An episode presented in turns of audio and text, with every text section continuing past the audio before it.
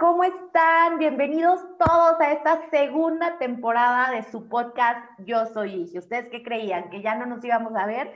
Claro que no, obviamente fue un éxito la primera temporada. Les agradecemos muchísimo, muchísimo toda la participación, toda la comunicación, todo el apoyo que tuvimos. Nos escucharon más de ocho países, eh, no solamente México, Colombia, Perú, Canadá, Argentina, Chile, este, híjole, no recuerdo los demás, Brasil y se me está olvidando, Honduras, Honduras, o sea, para que ustedes tengan una idea de lo que hemos logrado con el podcast Yo Soy Ige, el llevar el mensaje de lo que es la gestión empresarial, ustedes se tienen que dar cuenta que no es un tema local, no es un tema exclusivo de México o no es un tema mm, solamente para ingenieros en gestión empresarial. Recordemos que gestión empresarial es una ciencia, una ciencia aplicada y que como gestores debemos dar a conocer cuál es nuestro campo de aplicación y, por supuesto, saber cuál es nuestro valor diferencial para poder emplearnos en diferentes industrias y no solamente en el sector privado. Podemos ser parte del sector gubernamental, en el sector eh, creativo, en el sector también, en la parte independiente completamente, pero todo, todo va a depender justamente de ti, mi querido gestor empresarial, de ti, mi hija, hacia dónde quieras pautar tu camino. Y eh, quiero darle la bienvenida a este episodio, a este capítulo del día de hoy que arrancamos la temporada 2 con, con un invitadazo especial internacional también, que es de Chile, porque eh, es un es un tema que, que, ustedes nos han pedido muchísimo. Nos han llegado mensajes de decir, oye, Génesis, pero a ver, ok, yo soy estudiante, ya he entendido que es un gestor empresarial, ya sé más o menos hacia dónde me quiero ir, pero ahora ¿Cómo atravieso esa barrera de realmente dejar ser un estudiante a ser un profesionista? ¿Cómo me puedo emplear? ¿Cómo puedo yo iniciar mi camino en el desarrollo profesional? Y para esto ustedes saben que es un tema que me apasiona muchísimo, es un tema que, que disfruto mucho, que hablo en conferencias, en talleres, pero también me gusta invitar a expertos. Y el día de hoy tenemos a un invitado especial, nuevamente les repito que es de Chile. Su nombre es Oscar Silva Ríos y es muy interesante que ustedes conozcan su perfil, porque justamente él es un asesor de empleabilidad, pero tiene un foco en la parte social, en la parte eh, de apoyo mutuo, y esto es algo que siempre, siempre hemos hablado en Ingeniería y Viajera y ahora con la fábrica creativa. Entonces, invitamos a Oscar Silva porque queremos que ustedes lo conozcan y que también conozcan cuáles son esas herramientas que ustedes necesitan para empezar a trazar su camino en el desarrollo profesional. Este capítulo se llama De estudiante a profesionista y vamos a hablar las primeras herramientas que necesitas para colocarte en el sector productivo. Pero démosle la bienvenida a Oscar. Por favor, Oscar, si estás por ahí, que nos puedas prender la cámara. Hola, hola, ¿cómo estás, Génesis? acá desde Santiago de Chile. Eh, y mira, primero agradecerte esta invitación, el poder compartir un poco los conocimientos en un aspecto que quizás no muchas instituciones enseñan. Te enseñan distintos ramos, distintas materias, pero sales hacia el mercado y cómo lo hago. Y la idea es poder dar una herramienta para que sea un poquito más fácil. Sí, completamente. Y Oscar, antes de que empecemos esta charla, esta deep talk, me gustaría que, nos platicaras un poquito, bueno, ¿quién es Oscar? ¿Por qué Oscar está hoy en el podcast? Y a mí me encantaría que nos hablaras un poquito de lo que haces en la parte eh, empleabilidad, que lo vamos a aterrizar, y al mismo tiempo el foco social que tienes, porque esa filosofía que tú tienes, la verdad es que me parece increíble. Bueno, mira, eh, yo soy, estudié psicología, tengo cerca de 20 años de experiencia laboral en empresas multinacionales especialmente, y siempre en el ámbito del querido odiado, yo digo, el reclutador, el que te entrevista, ¿ya? En temas de selección, es querido cuando te llaman a entrevista y odiado cuando fuiste a la primera entrevista y nunca más supiste lo que pasó del proceso, así que no tenemos término medio, ¿ya? Y siempre en área de recursos humanos como selección, capacitación, desarrollo organizacional y comunicaciones internas. Ese es mi bagaje. Y un día me quedé yo sin trabajo. Y empecé a pensar, ¿qué hago mientras me, me empleo? Y empecé con el tema de empleabilidad. Y me fue gustando. Y después me invitaron a una charla. Después dije, ah, podría hacer esto. Y la idea es que este sea mi último trabajo, ya llevo dos años y medio con un foco social, especial en estos tiempos con el coronavirus, ¿ya? Donde yo hago talleres gratis para personas que estén buscando trabajo y me ayudan financiando gente de la red. Yo me muevo mucho por LinkedIn. Tengo una red de 275 mil personas ya actualmente. ¿ya? Así que la, la idea obviamente... Un influencer de LinkedIn. no sé, no, no, me la creo yo. ¿ya? Pero pero la idea es apoyar a la gente que está sin empleo porque no tienen los medios para costear estos cursos. Porque la empleabilidad es un negocio y es un negocio costoso. Claro, sí. Oye, súper bien, Oscar. Y, creo que tocaste un tema muy importante y muy relevante y justamente que se da ahorita con el tema de la pandemia. Eh, en la parte personal me tocó ver diferentes oleadas de desempleo, de despidos masivos cuando inició en México en marzo fue la primera olea, después en junio, después junio, en agosto y, pues bueno, o sea, muchísimas personas que tenían la parte segura y que de manera personal me tocaron personas muy cercanas a mí que justamente les tocó que los despidieran por temas de, COVID completamente y que después de seis, siete, ocho, nueve meses siguen en la búsqueda de empleo y no han podido colocarse. O sea, y estamos hablando con gente que tiene experiencia, que tiene experiencia, que ya tiene experiencia en una transnacional, que tiene tantos años de conocimiento, certificaciones, y si para ellos es difícil, no me quiero imaginar ahorita para los recién egresados o los estudiantes que les toca la parte de la pandemia y que es entrar a un sector que de por sí está muy competido, pero ahora no solamente está competido, está reducido. ¿Tú qué opinas respecto a esto? Mira, primero hay que cuidar la cabeza, ¿ya? Porque está más difícil, sí, está más difícil. Hay menos ofertas laborales porque las empresas están esperando a ver qué pasa, ¿ya? Pero sí se puede, ¿ya? Porque de repente uno postula y dice, no sé, es que no voy a quedar, está súper difícil, y ya entra perdiendo. No, el hecho de, postular en la entrevista finalmente es una venta interna. Tú te estás vendiendo en ese momento, ¿ya? que empieza con un buen currículum, ¿ya? donde tú no tienes derecho de voz ni voto, por lo tanto tú tienes que mostrar todas las cosas que has hecho, y después una buena entrevista para hablar de tus habilidades blandas, que quizás vamos a ir profundizando un poquito más eh, en, el transcurso de este podcast. Pero primero cuidar la cabeza, ¿ya? Porque sí, el tema está más difícil. Por lo tanto, hay que buscar con cabeza. Hay que diferenciarse de otra persona. Me encanta, completamente de acuerdo cuando dices que, que, hacemos una venta, una venta interna, o sea, porque al final nosotros somos el producto, ¿no? Que nos vamos a ofrecer o que se escucha muy feo ofrecer, pero nos vamos a emplear, tal cual vamos a usar la palabra emplear. Mi cuestión aquí es aterrizando un poquito con los estudiantes, que son los que más nos han escrito en esta pandemia, que se sienten muy perdidos. Eh, y más aterrizándolo a la carrera, que es Ingeniería en Gestión Empresarial.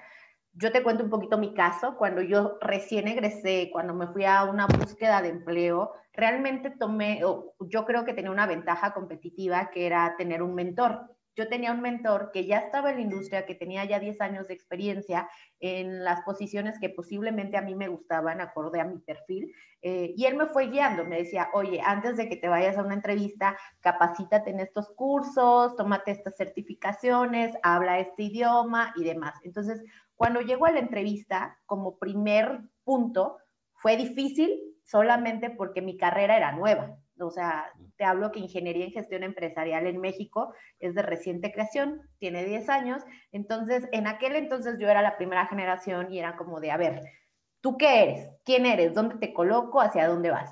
Pero como yo ya iba perfilada hacia un área que era calidad, ya conocía del tema, les hablaba el idioma, pues no fue muy difícil, ¿sabes? O sea, fue muy fácil conseguir empleo, gracias a Dios, y pude colocarme en, en una industria muy buena. Sin embargo, este caso no se repite. Esto es un caso en 100, en 1000. Entonces, aquí los chicos, a pesar de que tienen como ciertas ventajas competitivas, es muy difícil que logren este primer acercamiento con su entrevista porque no saben definirse. Tú enfocado en esa parte, eh, ¿cómo aterrizarías este problema? O sea, ¿qué, ¿qué les recomendarías a ellos hablando de una carrera nueva, de una carrera híbrida que es completamente desconocida y que al final de cuentas tú eres este, pues, la voz de esta profesión?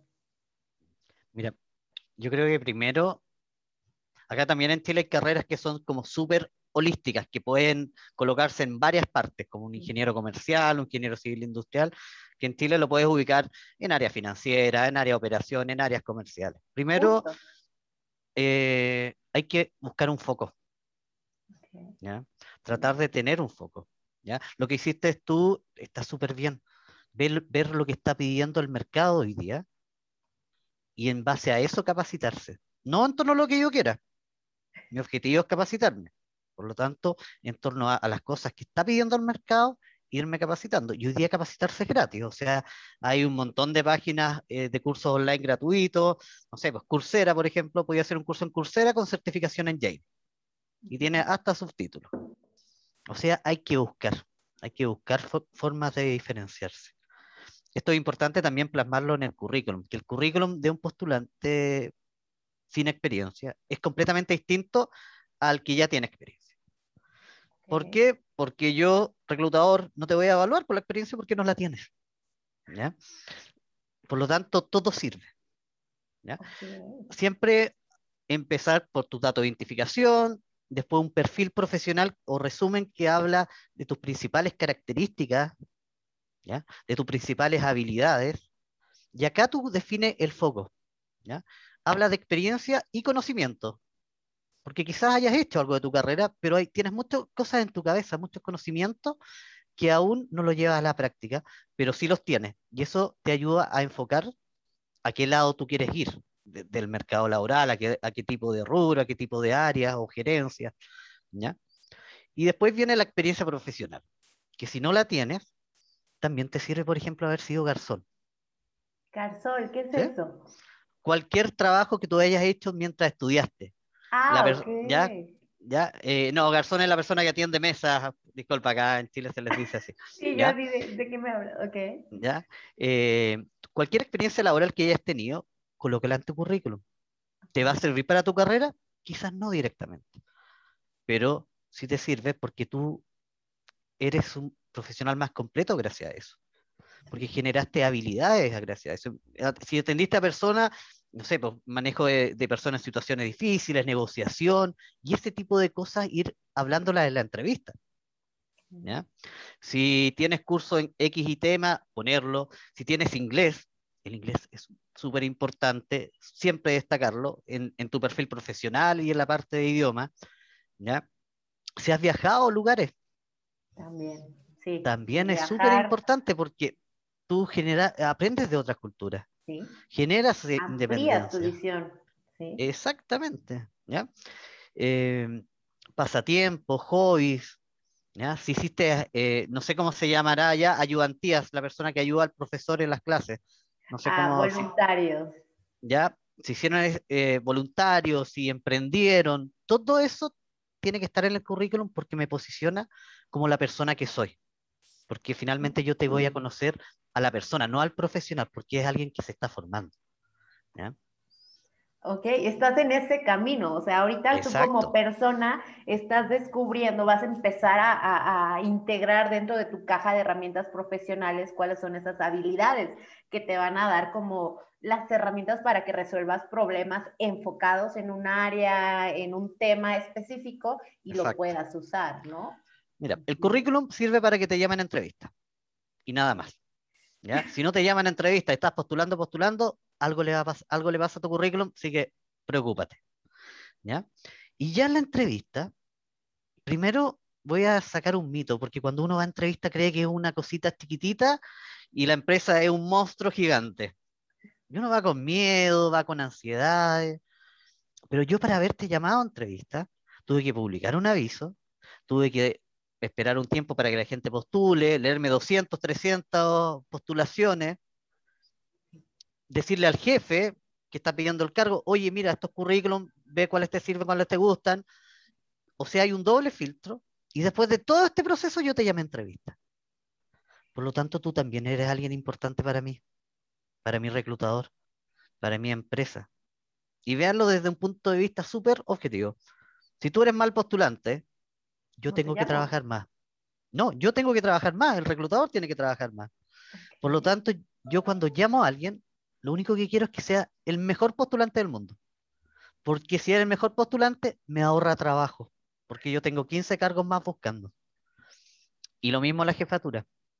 Cuando uno publica un aviso, es porque tiene alguien un problema. ¿Sí? ¿Ya? y el currículum. Exacto. Si tú has tenido experiencia laboral, el currículum hay que enfocarlo en las soluciones que tú has entregado.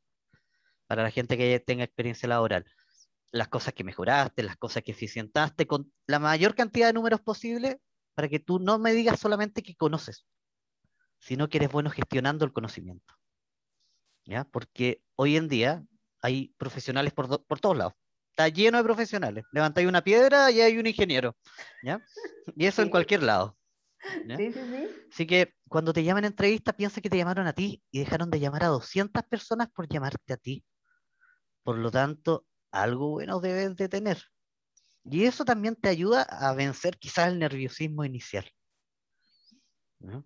Tienes toda la razón, Oscar, y, me gusta porque, porque te centras mucho en la persona y no simplemente como a masas, ¿no? Y que, es como el valor diferencial que tenemos.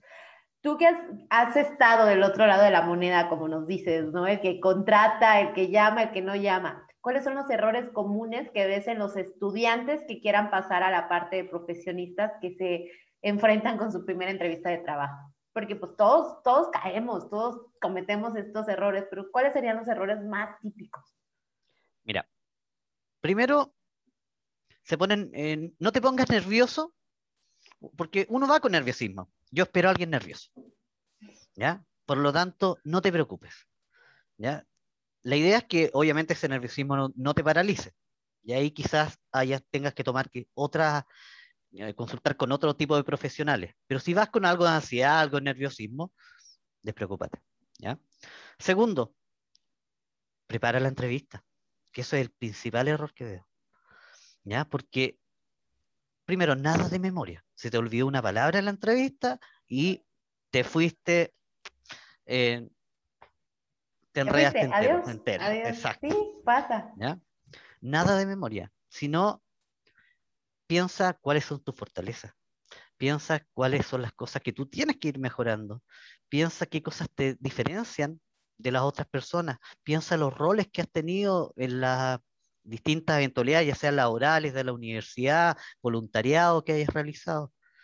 Y en base a eso, genera como un guion temático, como la idea de lo que vas a decir. No nada de memoria, porque yo te puedo preguntar algo de 50 formas distintas. ¿Ya? Y si tú te lo aprendiste de una forma y yo te lo pregunto de otra, te puse en problema. ¿Ya? Eh, la formalidad. ¿Ya? Acá, por lo menos en Chile, yo recomiendo una vestimenta más neutra. No el terno, la corbata, no ir hiper eh, vestido, ya seas hombre o mujer, sobrevestido, le digo, porque el mundo laboral está más inestructurado. No sé cómo estará la... cómo pasará allá en México. ¿ya? Lo mismo, te cuento una historia, lo mismo, o sea, yo fui a una fábrica, me fui con zapatillas, traje sastre, saco y demás, hiper eh, producida, como se podría decir en México, eh, y no es así, no es así. ¿Ya? El, el tema es que eso puede generarme una distancia. ¿Ya? Porque, porque te puede recibir la persona en blue jeans, el que trabaja en la empresa. Y quizás si tú vas sobre vestido, yo puedo pensar, pucha, esta persona se acomodará a nuestra cultura organizacional, estará acorde a nuestra cultura. Por lo tanto, algo más neutro. Hombre, camisa, pantalón de tela, zapato vestir. Mujer, pantalón, blusa, zapato vestir o, o falda. Y se acabó. ¿Ya?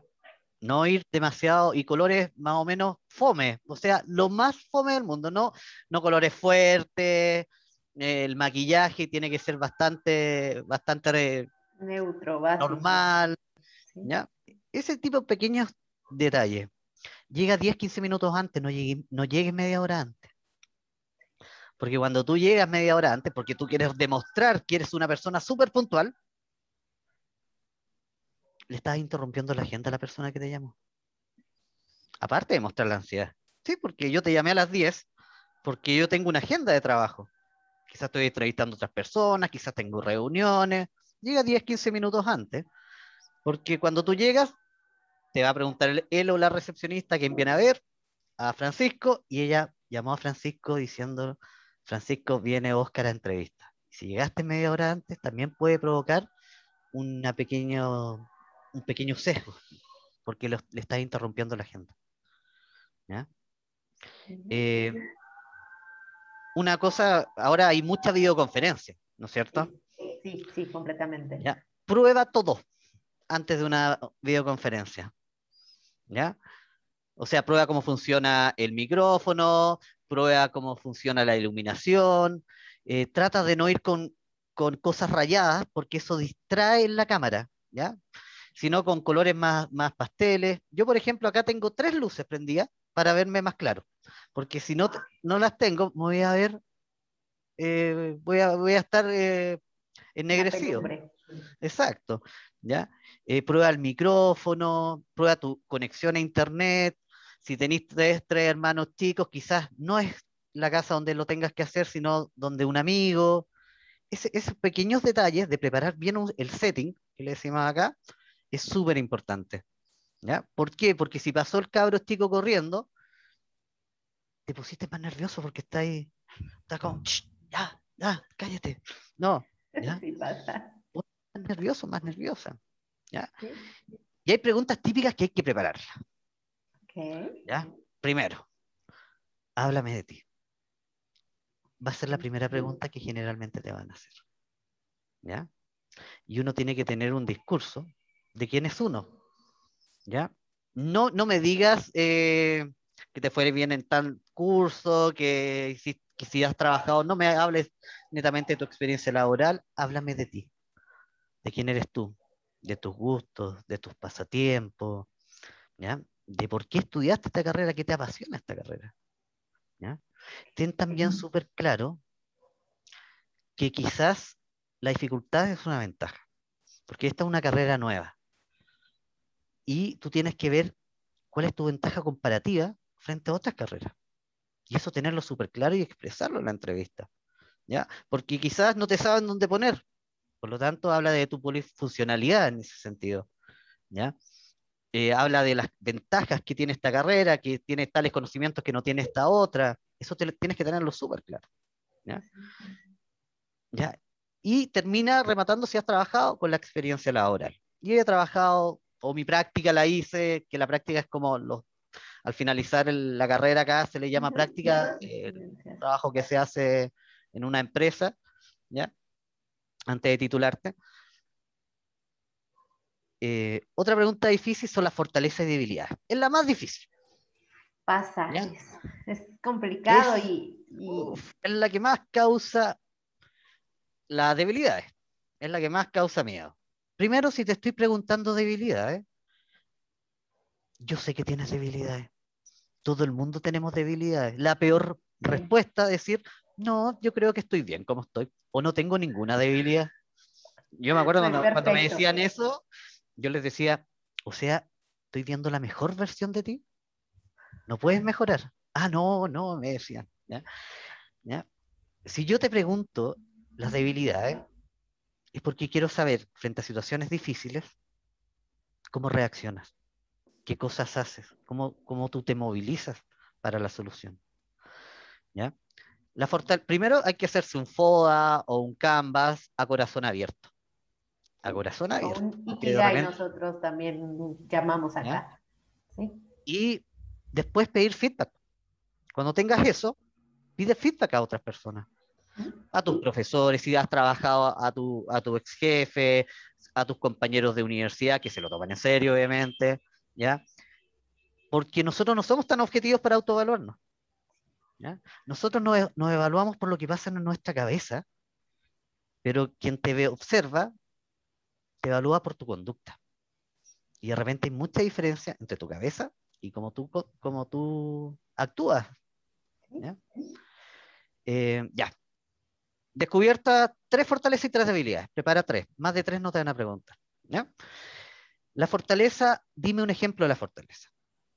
Si tú eres proactivo, dime cuándo fuiste proactivo, dame un ejemplo, porque si tú solamente me dices la palabra, no, no estás comunicando lo que tú quieres decir, sino lo que la otra persona entiende por proactividad. Por lo tanto, dale un ejemplo súper claro. Y las debilidades, yo recomiendo hablarlas desde el pasado. Como desde el pasado. A ver, eso me interesa, Oscar. En mi trabajo anterior, el año pasado, en el proyecto anterior. ¿Por qué? Porque eso significa, significa que ya las identificaste. Por lo tanto, inmediatamente después, háblame de cuál es tu forma, cuál es tu método para que esa debilidad no, no juegue eh, tan en contra en, lo laboral. ¿Ya? ¿Cuál es tu forma de trabajar esa debilidad? Si haces, no sé, pues si yo soy muy trabajólico, trabajo mucho, quizás eh, me, me distiendo haciendo deporte, por ejemplo. No tiene que ser algo de la NASA. O si yo de repente soy un poquito olvidadizo, coloco varios posits eh, y ahí me ordeno de mejor forma. ¿Ya? ¿Ya? Dime cómo tú trabajas la debilidad. Y en el trabajar la debilidad, aprendes cosas. Por lo tanto, de eso se habla cuando te dices transformar la debilidad en fortaleza. Porque cuando tú trabajas la debilidad, eres mejor profesional, porque vas aprendiendo otras cosas. ¿ya? Y de esa forma yo recomiendo esta pregunta que, que cuesta bastante. Oscar, me, ha sacado una sonrisa eh, aquí en la cara justamente porque hablar de debilidades es complicado y más si no tienes definido cuál es como tu valor diferencial. Eh, un ejemplo que yo tenía es que antes, en, de manera personal, cuando era estudiante, consideraba que mi creatividad era una debilidad justamente porque no encontraba mi valor, no sabía cuál era ese catalizador para que yo pudiera hacer algo grande. Yo tenía la percepción que creatividad significaba que eras vaga o vago, o sea, que eras muy difuso, muy disperso y que al final ibas a dejar esto abandonado. O sea, cualquier proyecto que hicieras, o sea, era un momento creativo y de ahí, ¡pum!, bye, se acabó, ¿no? Pero ahorita que lo estás hablando, que transformas tu debilidad en una oportunidad para que posteriormente esto te lleve a tu fortaleza, y, o sea, tuvo que pasar tiempo de experiencia o mi carrera profesional o mi camino profesional para saber que mi creatividad era mi valor diferencial y que podía hacer grandes cosas. Pero los estudiantes, cuando eres estudiante, la verdad es que es muy difícil que tú sepas cuál es tu valor diferencial. Es muy difícil que tú te conozcas, porque la parte del autoconocimiento no lo gestionamos hasta que llevamos esa, esa razón de ser realmente aterrizada a tus objetivos profesionales. Entonces, ¿tú qué recomendarías o qué herramientas recomendarías a los estudiantes que no saben cuál es su valor diferencial?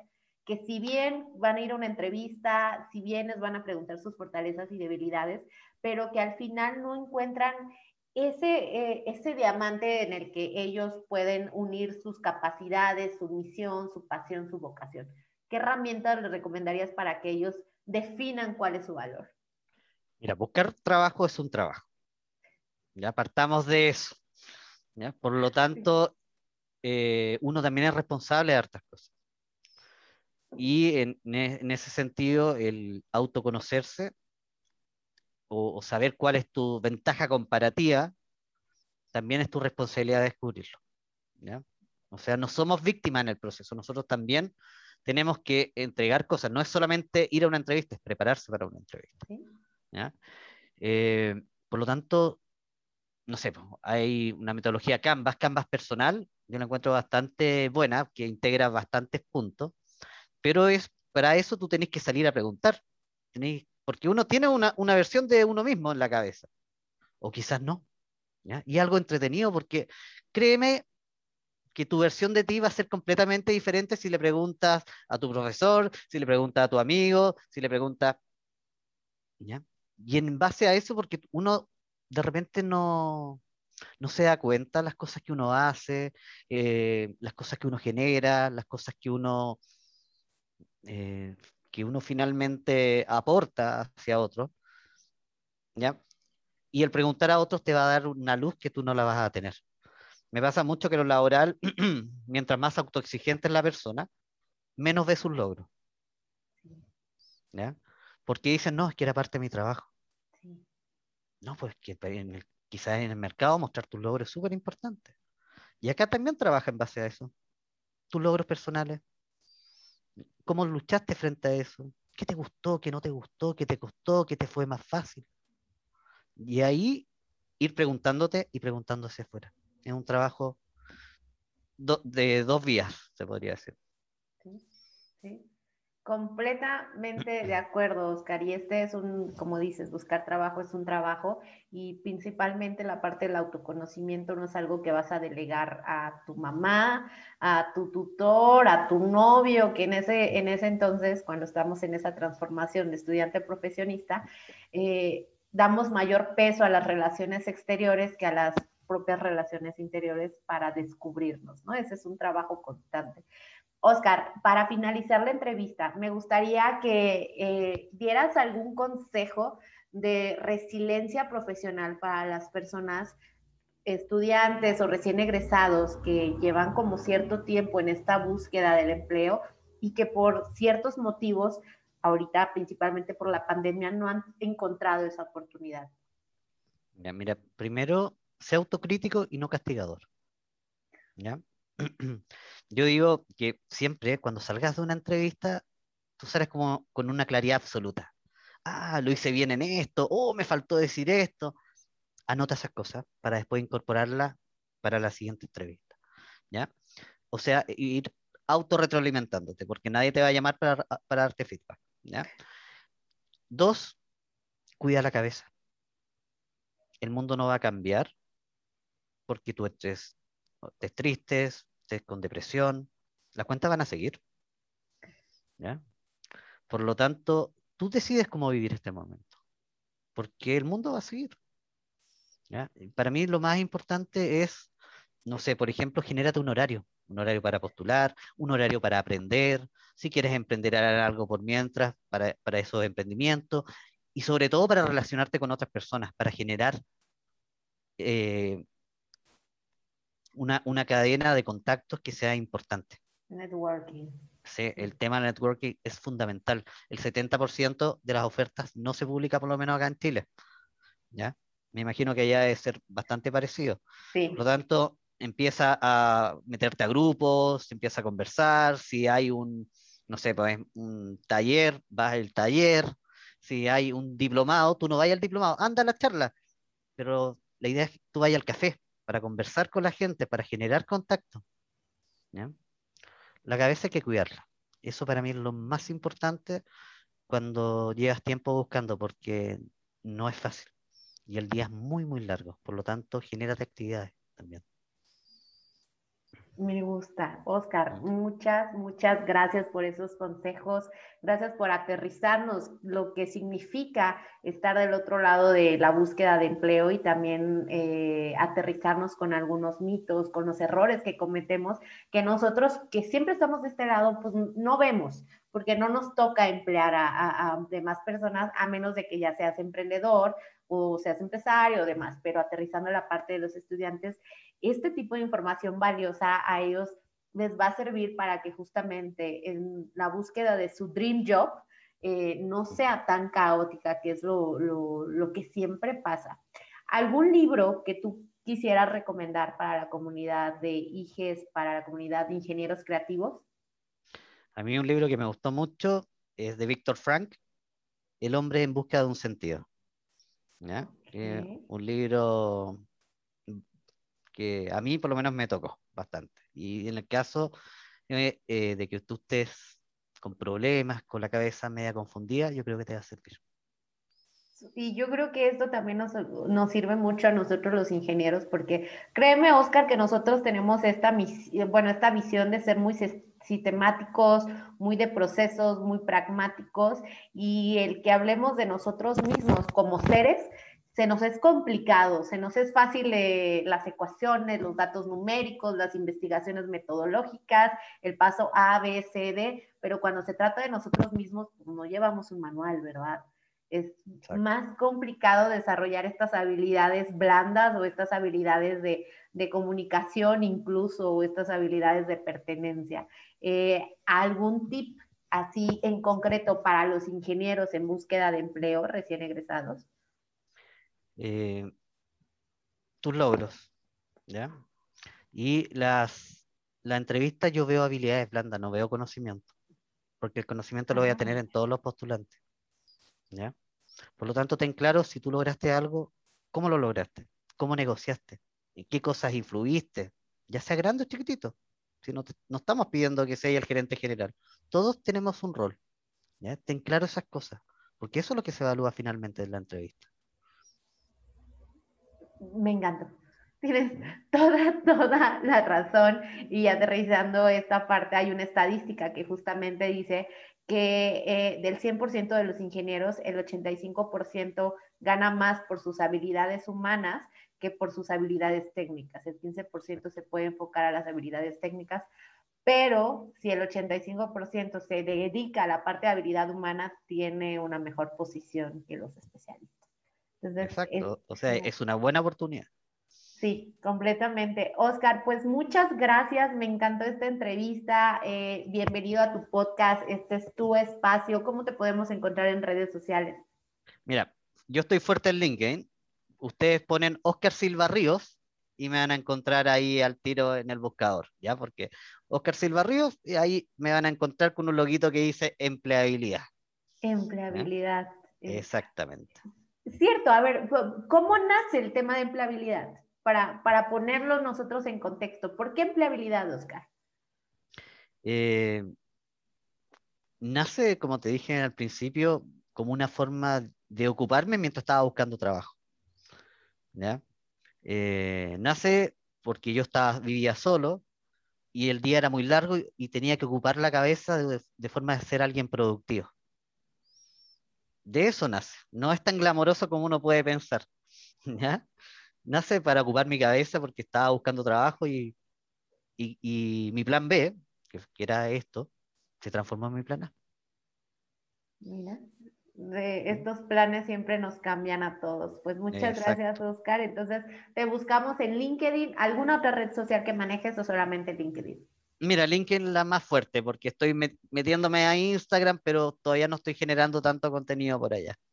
Ok, pues te vamos a ir a seguir a LinkedIn. Muchas gracias, Oscar. Te mando un abrazo hasta Chile. Eh, y pues nada, esto fue el episodio de estudiante a profesionista con Oscar Silva desde Chile, que nos trajo algunos tips, recomendaciones para ti, mi ingeniero en gestión empresarial, para ti, mi ingeniero creativo, que vas a empezar en la búsqueda de tu empleo, de tu dream job, antes de que te pongas a buscar, este, es importante que escuches entero este podcast y que te des cuenta de todos esos caminos que puedes seguir y principalmente de esos pequeños errores que podemos modificar y que encuentres tu valor diferencial. Recordemos, como dijo Oscar, buscar trabajo es un trabajo y qué mejor que hacerlo de la mejor manera cuando tienes a la mano tus fortalezas, tus debilidades y estas debilidades las puedas transformar en oportunidades para que tú seas el candidato ideal. Gracias, Oscar. Gracias a ti, Genesis. Un gusto haber participado de este podcast.